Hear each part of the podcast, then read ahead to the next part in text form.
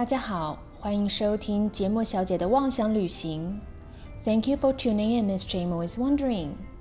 邀请您一起打开五感，讨论生活中关于美学的大小事，用不同的视角重新探索这个美丽新世界。Hello，我是 Jamo，欢迎回到我的频道。大家这周过得好吗？啊，其实我觉得时间过得非常的快，因为呢，好像才刚结束一集的录制啊，现在又开始另外一集了。那在上一集的时候呢，我们聊到意大利的威尼斯这个城市，它在过去呢曾经有非常繁荣兴盛的一个光景啊，只不过呢，最近因为水患呐，还有观光的这些压力呢，让人们的生活非常的不方便。那这一集呢，我们则是来说说呢，在这个城市往返旅游，或者是呢，在这边定居落脚的三位女性。不过呢，这三个女性呢，她们的个性都是非常的独立，然后鲜明的。好，因此我把她的命题叫做“情牵威尼斯的三位 drama queens”。那就请各位呢，听完故事了以后，告诉我，你们觉得呢，这三个女性到底是女神还是女神经病呢？她们分别是换男友比换衣服还要容易。不断的在恋爱，当然这中间可能也有失恋，但从来不被爱情打败，反而从中呢汲取各种创作养分的服装设计师 Coco Chanel，以及呢为了当代艺术非常非常的痴迷，甚至呢不惜和喜欢的艺术家上床，希望用比较便宜的价钱买到艺术品，然后前后大概累积了四百多个情人的 Peggy Guggenheim。他的叔父呢，Solomon Guggenheim 也是古根汉美术馆的创办人。最后一位呢，是把打扮这件事情当做是行动艺术去实践，堪称是一九二零年代的 Lady Gaga。她的名字是 Marquesa Luisa cassady。但事实上，她疯狂的行径呢，跟 Lady Gaga 比的话呢，有过之而没有不及哦。那因为他们各自在时尚以及艺术的领域呢，都有着极度的热情，但是在私人的生活呢，就是只要我喜欢，没有什么不可以哦，非常的做自己。所以，我们来去了解一下这些没有最狂，只有更狂的这个 drama queens 三个非常戏剧化的人生，而且他们三个人的人生是有一些交集的。不知道呢，各位听完他们的故事了以后，会是惊艳还是惊吓呢？好，就让我来娓娓道来。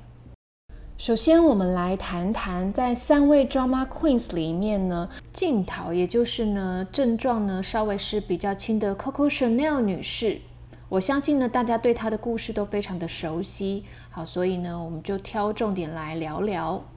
Chanel 女士出生于一八八三年，可是呢，在这三位女性当中，她算是比较辛苦的，因为呢，她是私生女啊，然后在母亲过世以后，父亲也把她丢到这个天主教的孤儿院，和她的妹妹呢一起度过了六年。不过还好的是呢，她在那边学会了缝纫的技巧，因此呢，也奠定了她之后能够开女帽店以及服装店的一个基础。等到她成人十八岁的时候呢，就离开了孤儿院，去服装店当裁缝师。好，那其实 Coco Chanel 女士的这个 Coco 啊，并不是她的真名，她的真名叫做 Gabrielle Bernal Chanel。然后呢，其实是因为她那时候也有在一个夜总会打工。老实说呢，她的歌声并没有非常的美妙，而且只用两首歌打天下。其中有一首歌呢，叫做 Kikavu Coco，中文的意思呢就是谁见过可可。久而久之就变成了他的招牌歌曲。然后来捧场的客人呢，听说是一大群的法国军官，于是呢，他们就帮 Chanel 女士取一个小名 Coco。后来呢，Chanel 女士是如何创造她的服装帝国？其实呢，这个在网络上有非常非常多的故事啊，甚至你可以去她的官网，呃，有一个 Inside Chanel，里面有非常多用不同的角度来描述 Chanel 女士这个人啊，她的灵感来源以及她过去的经历等等的。好，所以我在这边呢就不多做描述。但是呢，我想要来聊聊呢，他到底是一个什么样个性的人？基本上，各位如果看过他过去的纪录片或者是录音呢，都可以知道他是一个快人快语而且笃定自信的人哦。那网络上呢有流传他的很多名言，我们来挑几个说说。当人家羡慕他，他有设计的天分，然后可以为大家打造时尚啊。结果呢，他第一个不把他当做恭维，他觉得呢，如果呃你说他有天分，那好像是把他所有的努力都抹灭掉了，因为他其实是花很多很多的时间在工作上面了。而且呢，他曾经说过一句名言，叫做 "I don't do fashion, I am fashion" 啊，我才不打造时尚呢，因为我就是时尚本人。好，那其实这么霸气的一个发言呢，会让人家觉得说你是不是过于自信啦？啊，结果呢，他就回答说：“I don't care what you think of me, I don't think of you at all。我才不在乎你怎么看我呢，因为我从来不把你看在眼里。而且呢，他对于女性呢有很多的这种另类的劝世文。好，比如说呢，If you are sad, add more lipstick and attack。”如果你感到难过的话呢，那就涂上口红并起身反击。Just like you are going to meet your worst enemy today，每天呢都要像去见你最大的敌人般的盛装打扮，而且记得要擦香水哦。啊，因为 A woman who doesn't wear perfume has no future。啊，不擦香水的人就没有未来。但是全世界的女性呢，应该都非常害怕年华老去这件事情。那 Coco Chanel 就觉得说，这有什么好怕的？因为呢，Nature gives you the face you have at twenty, life shapes the face you have at thirty, but at fifty, you get the face you deserve。也就是说，也许上天呢，他给予你二十岁时的脸蛋。啊，人生呢却可以形塑你三十岁的容貌，但是五十岁的外表呢是你自己决定的。也就是说呢，你要怎么活出美丽，这完全是要靠你自己的心境啊，也就是所谓的相由心生，以及呢你有没有下功夫去维持。以上的说法呢，其实都是非常颠覆当时女性的一些世界观的。不过，Chanel 这个服装帝国，它能够屹立超过百年，其实跟他曾经说过的另外一句话，啊，我觉得就等于是这个品牌的一个中心思想哦。啊，他曾经说过呢，In order to be irreplaceable, one must always be different。也就是说呢，呃，如果你不想被取代的话呢，就必须要与众不同。所以你看到这个品牌的行销方式，一定都是跟 Coco Chanel 这个人去紧密的连接起来的。我看过 Coco Chanel 本人呢，他的照片，印象中最深刻的一张呢，啊，是他全身都穿的非常的 Chanel，头戴着帽子，珍珠耳环，然后呢，还有成串的珍珠项链。全身呢是它经典的斜纹软呢套装，手挽着呢二点五五的 Chanel 包，双手摆动，紧握着拳头。然后脸部的表情是皱眉头的，感觉他下一步就要骂人了啊！他的这个高傲霸气，你就可以在这张照片感受到之外呢，也许你进他们的店里逛逛，也多多少少有这样子的一个氛围。我想这跟其他的品牌相比呢，就是非常与众不同的。好，在这里呢，我就不多说了。至于它跟威尼斯这个城市有什么样子的关联呢？啊，我们都知道，Chanel 女士呢一生没有结婚，但是呢，情人总是在身边来来去去的。其中呢，在台面上的第二位情人啊，叫做 Arthur Edward Capel，那他的小名呢叫 Boy，所以有人也叫他 Boy Capel 啊，就是男人呢还没长大成人啊，永远是个男孩的意思哦。好，那基本上呢，这个 Boy Capel 他在单身的时候呢，就常常跟 Chanel 玩在一起。只是呢，因为碍于当时的一个社会观感，他没办法啊去 Chanel，而去娶了另外一个他觉得门当户对的一个小姐。不过呢，在婚后呢，还是跟 Chanel 暗通款曲哦，维持私情了差不多快九年的时间。不过，在一九一九年圣诞夜的时候，Chanel 跟 Boy Capel 在一阵的这个翻云覆雨之后，Boy Capel 他要回到已经怀孕的妻子身边，只是很不幸的，在回去的路程上面呢，遇到了车祸，结果车子起火燃烧，他就被活活的烧死了。那 Chanel 知道了以后，哀痛欲绝。她的闺蜜呢，Misia 看她这么的伤心难过呢，呃，因为她当时刚跟她的这个画家丈夫结婚，刚好要去威尼斯做一趟新婚旅行，于是呢，她就邀请了圣诞女士呢一起前往同行。威尼斯呢，浪漫的氛围，然后呢，蜿蜒曲折的巷弄，富丽堂皇的建筑，还有有着圆形屋顶、装饰着马赛克，并且贴着金箔的这种。拜占庭风格的圣马可教堂，丰富的艺术、目不暇给的美丽风景呢，其实都暂时安慰了 Chanel 女士呢刚失去 Boy Capel 的这种悲伤欲绝的心情。因为呢，她认为在威尼斯的这趟旅程给她了很多的救赎以及力量。于是呢，她在之后也常常的往返巴黎跟威尼斯。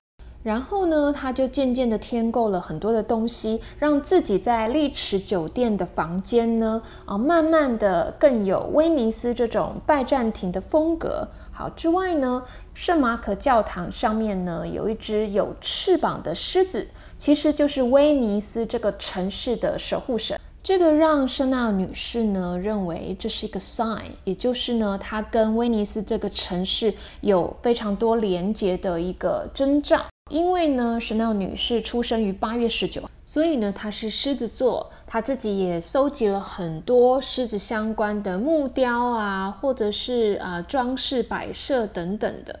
如果你有注意的话呢，你会发现在她经典的斜纹软呢外套上面的扣子呢，也会有狮子的这个浮雕图腾哦。那最多最多看到狮子出现呢，就是在它的这个 fine jewelry 啊，就是它的珠宝上面了。你可以看到胸针、项链的坠子、戒指、耳环呢，都有狮子的一个造型。像我们一般人呢，对于狮子的认知呢，是它是万兽之王，所以很多人呢都会害怕它。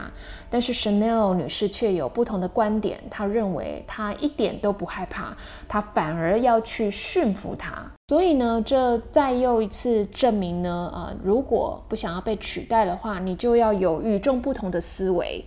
Chanel 以威尼斯这个城市作为灵感呢，还有一款香水，名字就叫做 Paris Venice，也就是从巴黎到威尼斯的这段旅程。这款香水呢是东方清新调。一开始呢是柑橘、橙花跟柠檬去舒缓呢长途旅行下来的疲惫，那接着呢振奋完精神之后呢就要开始来补补妆，保持优雅的状态。所以你会闻到这种天竺葵、鸢尾花，比较像化妆品的胭脂粉味哦。好，最后呢，因为快要到达目的地了，啊，目的地威尼斯呢是一个东西交融的一个地方，因此最后以东方的琥珀调，也就是香草、东加豆以及安息香的香脂呢，去预告即将抵达在西方人眼中带点东方异国风情的威尼斯。那为什么威尼斯呢？明明是在意大利，却被视为东方呢？其实这是因为西元五世纪的时候，罗马帝国一分为二，成为了东罗马跟西罗马帝国。而威尼斯呢，是规划在东罗马帝国的领土里面的。整个东罗马帝国呢，其实幅员非常的广阔。当时的这个首都呢，是君士坦丁堡，也就是现今土耳其的首都伊斯坦堡。然后呢，还包括了波斯，也就是现在的伊朗。还有叙利亚两河流域带，整个东罗马呢就称为拜占庭帝国。所以你会在威尼斯看到一些拜占庭风格的建筑，就像我们前面讲的圆顶，然后装饰着马赛克跟金箔的这种建筑风格。那当时呢，可能大家对于地理的概念还没有这么的完备，因此还不知道中国跟日本。所以在其他西方人的眼里呢，拜占庭帝国呢，就是他们所谓的东方了。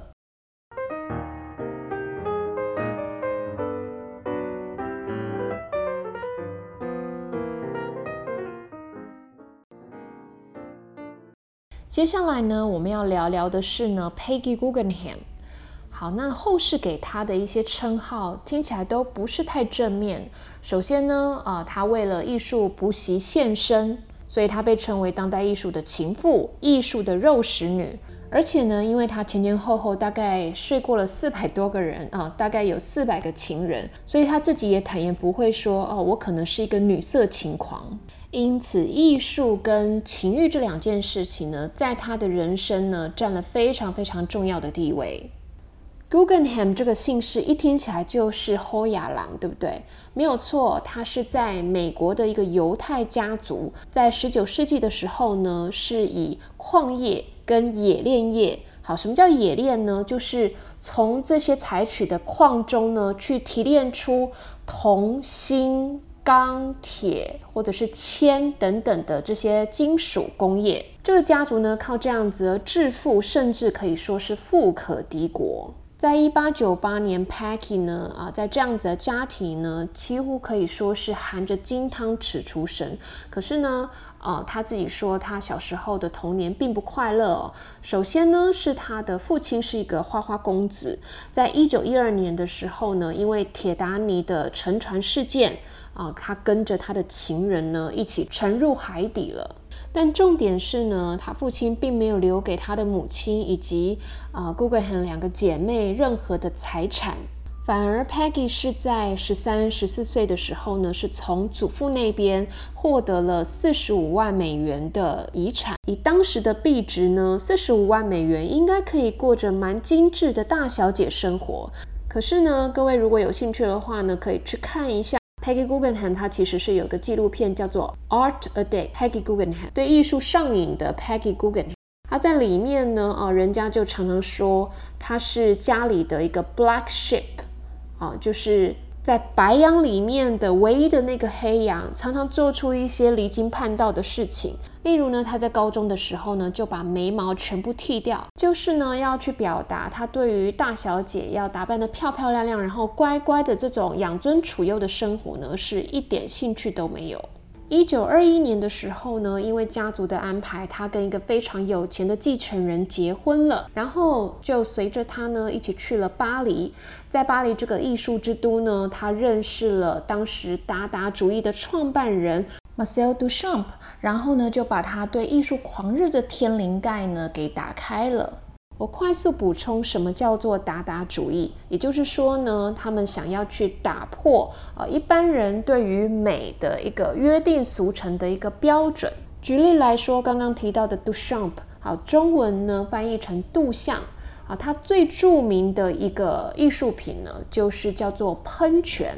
好，其实你如果去搜寻的话，你就会发现这哪是艺术品啊？因为这个就是一个现成的男人的小便斗啊，一个 everyday object，也就是呢日常生活随手可得的一个物品。然后呢，它没有经过任何的创作啊，只有艺术家在上面做一个签名、署名跟日期。再加上呢，其实小便斗本来大家就是避之唯恐不及的嘛。我相信大家邀客人去家里，不会特别要让大家参观小便斗吧？所以这种东西怎么能够登大雅之堂呢？然后甚至放在这个艺术馆或者是美术馆去做展览。不过我想呢，艺术家应该个性都是比较古怪的。杜尚呢这样做其实是想要去挑战，甚至是挑衅。当时的这个展览的主办方，也就是独立艺术家协会哦，因为呢，当时协会呢，啊，他有说，只要你缴交费用了以后呢，啊，任何作品都可以在这个展览上展出。不过想当然尔，Duchamp 的这个做法呢，引起当时艺术界的一片哗然。然后呢，当然有有很多的这个讨论，比如说这样子的东西，真的能够把它视为一个艺术品吗？好，反正呢，后续发生了很多事情，我就在这边不多说。那最重要的呢，啊，就是在一九九九年的时候，有一个商人，他用一百九十万美元呢，在这个苏富比的拍卖场买下了这个作品的复刻品哦，还不是当时的这个原件哦。啊，这个大概以现在的汇率来看的话呢，大概是台币。五千三百四十五万这样子的一个价格，哇，也是一个天价。但是呢，他就认为说这个作品呢就是当代艺术的一个起源，所以他认为有这样的一个价值。有时候呢，在拍卖场上面，你看这些艺术品最后的一个成交价格，老实说呢，我们这个普通老百姓真的是没有办法理解。好，但是艺术呢就是主观的嘛，有需求呢就有供给。那所谓的价格呢，是因为买的人认定它有所谓的一个价值啊，所以呢就没有什么上限可言了。回到 Peggy Guggenheim，那 Marcel Duchamp 呢？啊，是引领他进入艺术殿堂一个非常重要的人物啊。后来呢，不知道是不是成为了他第一个艺术家的情人啊？但是我可以保证，他绝对不是最后一个。虽然呢，他跟艺术家呢有一些情愫，可是呢，他的感情线呢是多方发展的。事实上，他跟有钱的继承人婚姻呢，只有维持大概一年左右。隔年呢，也就是大概是一九二二年，就遇到了一个作家，并且呢跟他结婚。只是这个作家，因为他有酗酒的问题，然后酗酒之后又有暴力倾向。那 Peggy 过了大概六年左右，不是很快乐的这个婚姻，结果最后呢，还是以离婚收场了。经过两段婚姻以后呢，Peggy 就没有再婚了。但是呢，还好艺术可以给他一些慰藉，因此呢，他疯狂的收购艺术品，并且自己开了一家艺廊。啊，那至于他自己的感情生活呢，则是变得比较波西米亚式，也就是呢，见一个爱一个。他为了想要用比较便宜的价格呢，去收藏自己心仪的艺术品，还不惜呢跟这个艺术家上床啊。例如说呢，他很喜欢啊，有一个。雕塑家 Brancusi，他的作品叫做《Birds in the Space》空中之鸟，因为他真的非常喜欢这个 bird，所以他就在想说，假设他今天主动现身的话呢，艺术家会不会呢，就是看在他们两个人的私情或者是私交呢，愿意把自己的作品用比较便宜的价格卖给他？果真是非常精打细算的犹太人哦。好，那一九三七年的时候呢，Peggy 的嗯 uncle 啊，我不知道，因为我前面讲叔父，但是我不知道他到底是叔父还是伯父。Solomon Guggenheim 呢，他在一个艺术顾问的建议下面呢，在纽约成立了一个古根汉基金会，最主要去收藏的是现代艺术。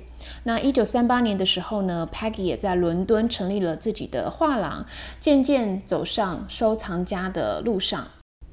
后来呢，接近一九三九年的时候，二次世界大战即将来临，那艺术家呢都急于把自己的作品脱手，然后换线。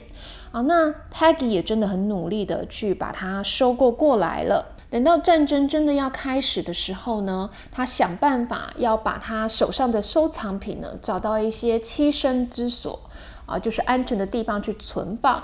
结果他找了法国的罗浮宫。英国伦敦的这个泰德一郎呢，他们呢都拒绝了 Peggy 的请求。好，可是呢，我们回头看看当初 Peggy 他手上有谁的作品呢？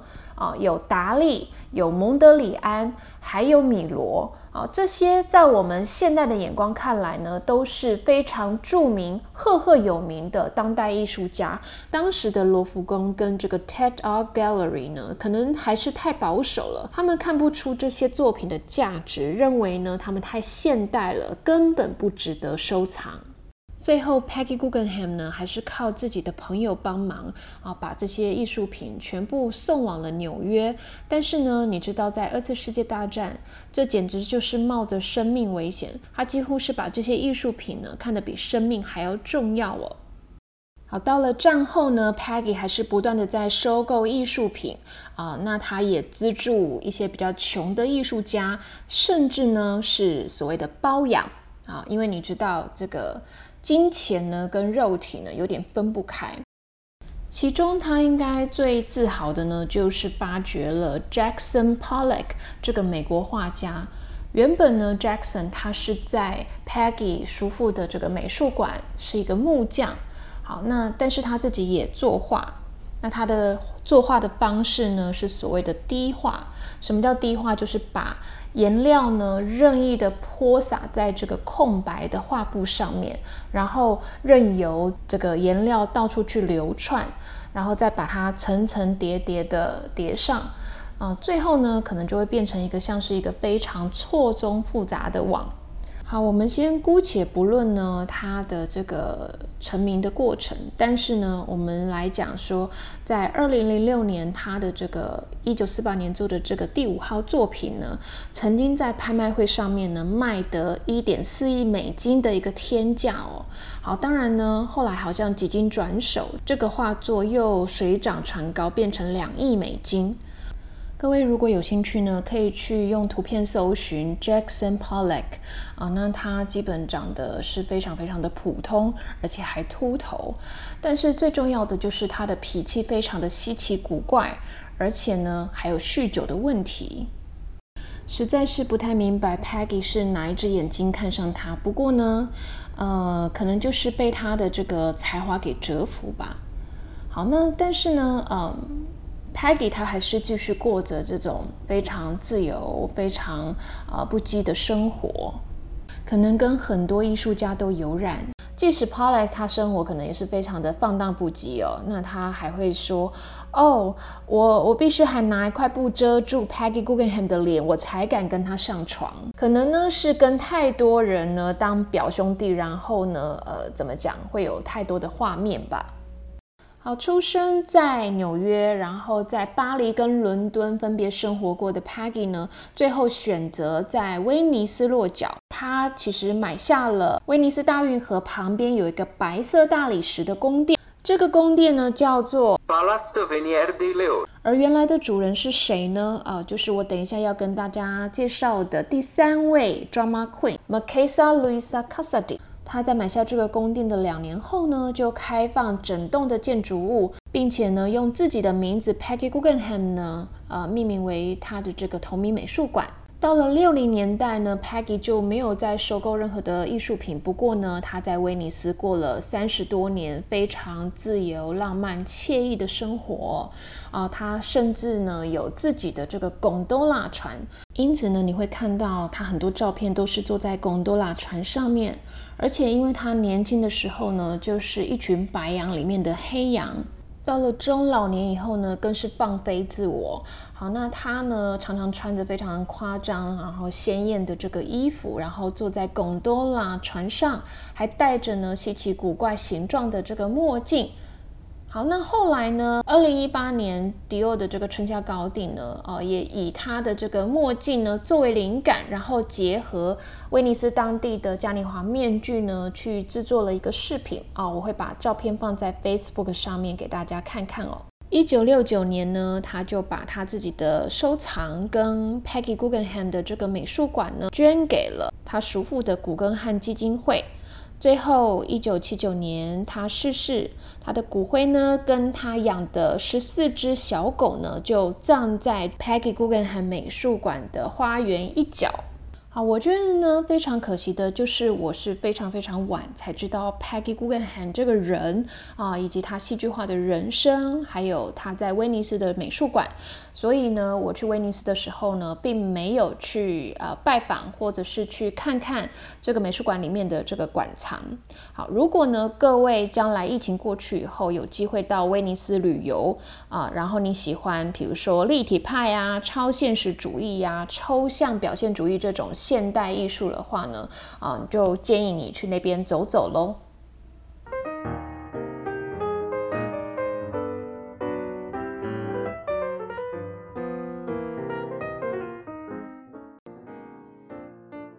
最后一位我要为各位介绍的 drama queen 呢，可能是这三位里面最 drama 的一个。好，她是一个意大利的名媛，名字叫做 Marquesa Luisa Casady。可能很多人不是非常的熟悉哦。不过呢，假设你有关注时尚圈的话，只要每次的这个，比如说奥斯卡，然后什么金球奖、艾美奖啊，各式的颁奖典礼，可能会听过有一些明星呢身上穿的礼服的品牌就叫做马凯萨。好，没有错，呃，这个品牌呢就是以他的名字作为命名的。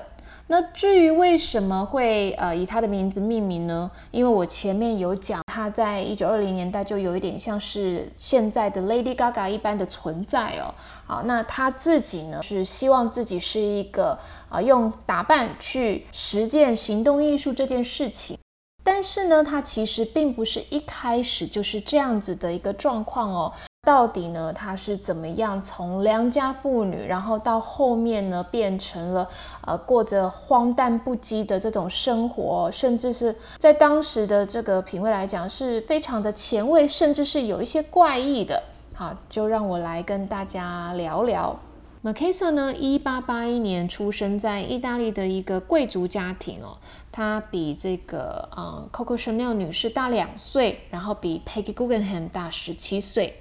啊，那因为呢，呃，他的父亲是被封为伯爵，所以家里当然是非常的有钱。只是很可惜呢，父母亲分别在 m a k e s a 十三跟十五岁的时候就相继离世。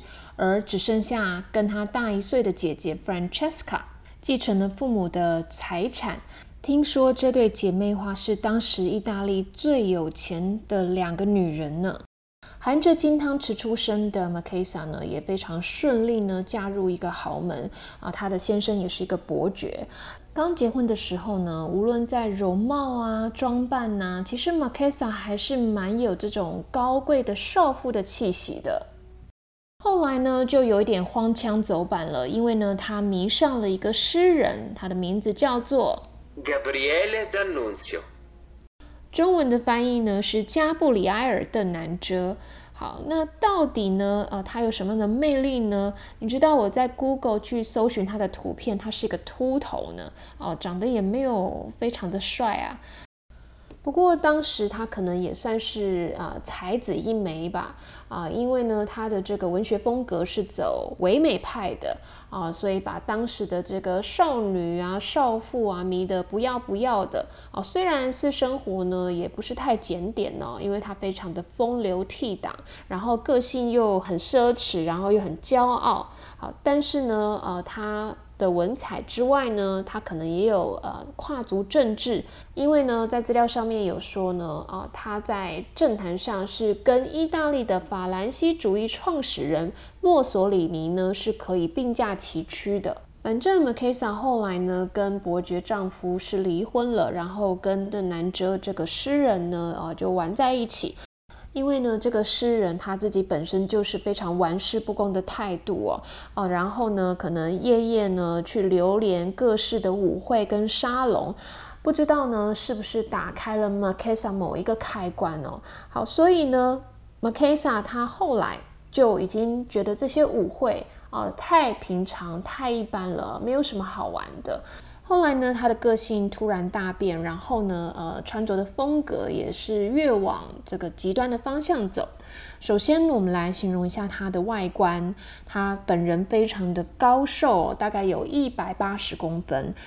肤色苍白，双颊凹陷，然后头发呢，啊，大部分的时间都是卷卷的，有时候呢是黑发，但是有时候呢又会染成像一团火焰一样哦，是有点像是姜黄的那种，呃，橘啊、红啊、黄这种三种颜色混杂在一起的感觉。有一次呢，他还把头发染成了绿色呢。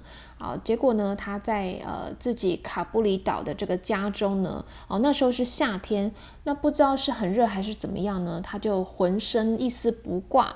好，可是同时又叫他的仆人呢，呃，去把啊这个壁炉的火呢点燃，然后不断的在火里面呢丢。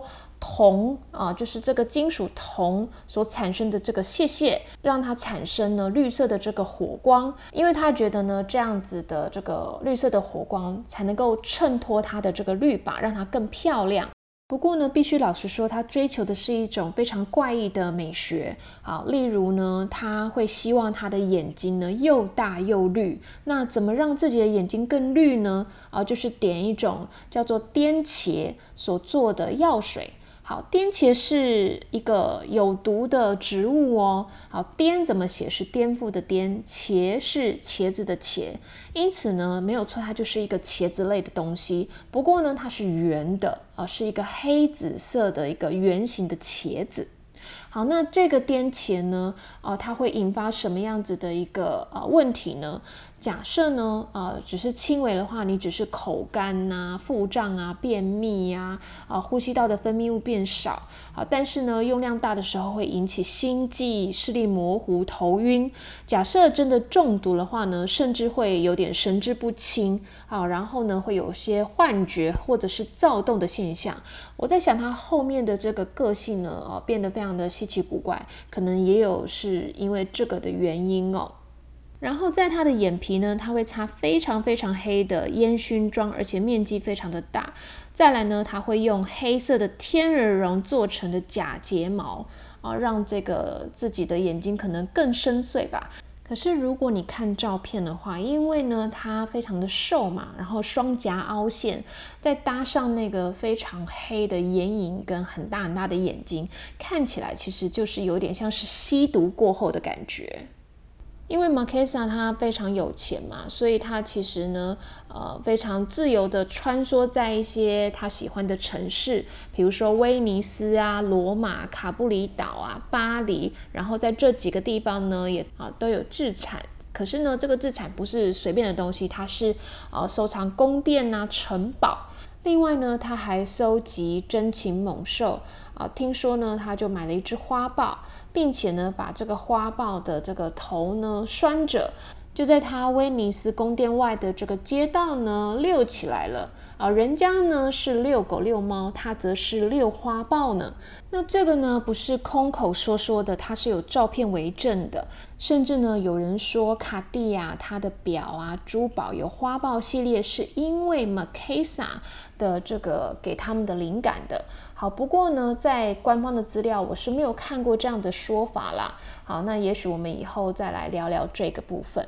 还有一次 m a k a s a 参加宴会的时候呢，他把一个非常粗的蟒蛇呢迷昏了以后，哦，在这个蟒蛇上面涂金色的颜料，还是撒金箔，我不知道哦，啊，然后绕在他的脖子上，当做是项链。你说刚刚那些珍禽猛兽呢，是他自己养的，那也就算了，对不对？好，但是呢，我接下来要讲的这个例子呢，就非常非常的无辜了。好，有一只白孔雀啊，在他家窗户旁边的一个柏树下面呢，啊，在那边纳凉。结果呢，啊，他看到了以后，他发觉它的羽毛非常非常的漂亮，因此呢，就活活的。在活体上面呢，直接把它的这个羽毛给拔下来，那那个羽毛其实还沾着鲜血呢。结果他就把它拿来做成呢一件孔雀羽毛做的这个衣服了啊！大家可以想象吗？哇，这画面好血腥哦。那他还有什么惊世骇俗的奇闻异事呢？我就一并说说吧。比如说呢，他让家里的仆人呢不穿衣服啊，并且呢，呃，勒令他们要浑身的漆满金箔。再来呢，他曾经跟自己的蜡像吃过饭，而这个蜡像是怎么做的呢？啊，这可是用真人的骨灰做的呢，哦，非常的可怕哦。那基本上呢，他吃饭的那个地方啊，他把所有的灯都关了，只点几支蜡烛啊，你就可以想象那个画面是非常非常的阴暗跟毛骨悚然的。那这种疯狂偏执跟惊世骇俗的一些作为呢，啊，就有人封他说他是黑暗女爵或者是蛇蝎美人啊，但是呢，他可能非常单纯的只想要成为一个活生生的艺术品。他曾经说过，I want to be a living work of art。他还曾经把自己打扮成一座水晶灯，好，那基本上呢，镶满了灯泡。而且因为当时的技术不是很发达，他居然还带了一台发电机哦，要让这个灯泡亮呢。一百年前呢，他就首开先河，自己办了水晶灯。但是在后世呢，啊，有王菲，她在二零一二年的这个演唱会巡演的时候呢，有模仿他。再来呢，就是二零一九年 Met Gala，也就是大都会博物馆的这个慈善晚会呢，啊，Katy Perry，他有把自己打扮成这个呃水晶吊灯。不过呢，他当然科技比较进步了，他身上穿的是 LED 的灯泡。这三盏水晶灯哪一盏最好看呢？我反而觉得是一百年前的 m a k a s a 呢。至于其他两位呢，我觉得好像没有什么跟衣服相连的一个美感哦，就真的很像这种 everyday object，也就是呢日常生活中的这个水晶灯。M a k a s a 的形象真的是非常的独一无二哦。除了刚刚两位女星之外呢，啊，还有一些设计师，比如说还在是由 John Galliano 掌舵的 Dior，Alexander McQueen，Carl Lagerfeld 掌舵的这个 Chanel，还有呢比利时的印花大师 Dris Van Noten，这些设计师呢都曾经以 m a k a s a 作为灵感的缪斯。更不用说呢，啊，有一个礼服品牌就直接拿 m a k a s a 作为品牌的名字。这个品牌呢，它设计出来的礼服呢是又仙又美，如诗如画，跟 m a k a s a 这种暗黑女爵的形象呢其实是相去甚远的。它是二零零四年呢有两个英国女性，一个叫做 Georgina Chapman。好，你们可能觉得有点耳熟，因为他常常呢在这个 Project Runway 担任评审。那另外一个呢就比较低调，他叫做 Karen Craig。